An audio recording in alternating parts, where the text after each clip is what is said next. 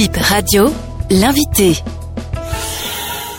Moi, c'est Ansel Maguemon. Je suis le président de l'ANAPEP Bénin. L'ANAPEP Bénin, entendu Association nationale des promoteurs et exploitants de boulangerie et pâtisserie du Bénin. Une journée du pain, pourquoi? Une journée du pain, je crois, c'est à cause de la sensibilité et de l'importance que le pain prend aujourd'hui. Donc, euh, avoir une journée du pain, je crois, c'est très important. Pour attirer aussi l'attention des dirigeants sur le caractère beaucoup plus social du pain. Peut-on dire aujourd'hui que les Béninois mangent du pain de bonne qualité? Je dirais oui, parce que nous avons déjà la preuve. Nous venons de faire une tournée nationale. Nous avons parcouru tous les départements du Bénin pour sensibiliser sur le caractère euh, social, le fait que beaucoup de consommateurs consomment le et il faut que l'hygiène et l'assainissement soient quand même notre règle de base. Et c'est par là je dois saluer le ministre de la Santé qui nous a appuyés dans cette tournée-là en nous accordant le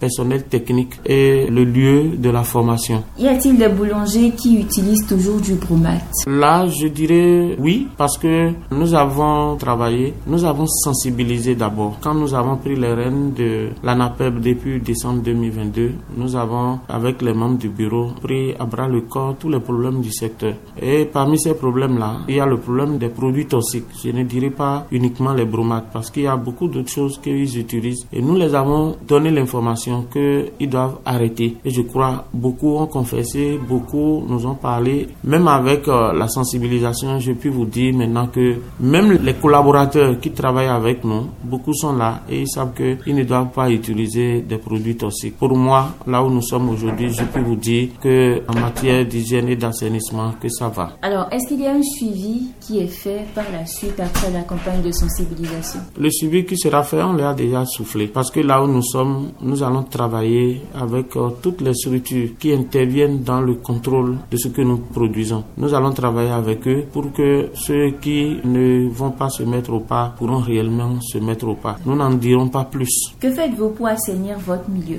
Alors, ce que nous devons faire, c'est de faire le nettoyage tous les jours. À la boulangerie, vous n'êtes pas sans savoir que les produits que nous utilisons, c'est la farine contient aussi des produits chimiques. Donc, euh, c'est par rapport à ça que le nettoyage est permanent. Hein, en dehors de l'habillement que nous devons contrôler tous les jours, les comportements sains que nous devons avoir tous les jours, le nettoyage doit être permanent. Est-ce que vous pouvez nous parler de quelques comportements sains? Les comportements sains que nous devons avoir, c'est déjà par rapport aux habillements. Nous avons des collaborateurs, par exemple, pour eux, ils ont la culture d'être sales au boulot, alors que ça devait être le contraire. L'autre, c'est le nettoyage. Le nettoyage du pétrin, le nettoyage de la surface de préparation, le nettoyage du four. Et je crois aujourd'hui, ils ont compris. En dehors de la préparation même de la pâte, nous leur avions expliqué qu'il n'y a que cinq ingrédients qui doivent sortir le pain. Et parmi ces cinq ingrédients, vous avez l'eau, la glace, la farine, la levure et le sel. Autre additif qu'il peut y avoir pour peut-être avoir le pain composé, c'est le beurre. Si vous avez encore les, autres choses qu'on peut prendre pour faire les pains sucrés, comme les soukouni et autres, nous l'avions tout expliqué avec les tests de la loi de 2022-04 du 7 février 2022. Est-ce que le secteur de la boulangerie se porte beaucoup mieux aujourd'hui?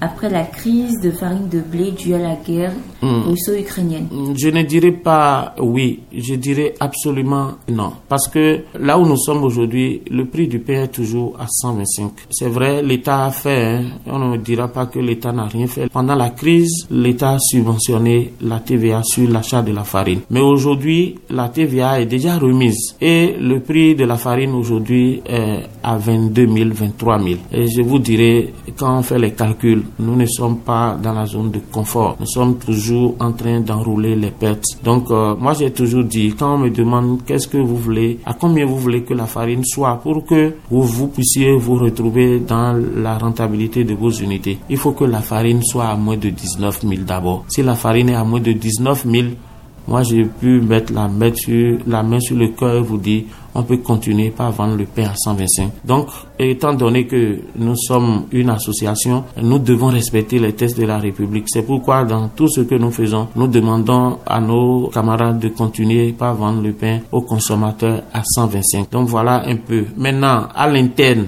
c'est là les problèmes sont beaucoup plus grands. Il y a des réformes que nous-mêmes on a engagées pour que les gens puissent se conformer, pour que celui qui a la boulangerie puisse au moins eh, avoir une rentabilité. Et parmi ces problèmes-là, les gens produisent assez qu'il en faut. Et le soir, les mêmes pains qu'on a vendus le matin à 100 francs, à 112 au grossistes, vous les retrouvez par terre, à des endroits insalubres et c'est vendu à 50 francs. Et c'est ça que la population aussi aime. C'est là le danger. Mais nous, on est en train de faire un travail sur la psychologie de nos camarades pour qu'ils puissent comprendre que ces comportements-là, ça ne nous permet pas de faire grandir le secteur. Et je crois nous allons inviter les dirigeants à nous aider eh, parce que on est une association, on n'a pas la force coercitive. Donc si l'État peut nous aider à avoir la force coercitive, ça va beaucoup plus nous aider. Merci Monsieur Merci à vous.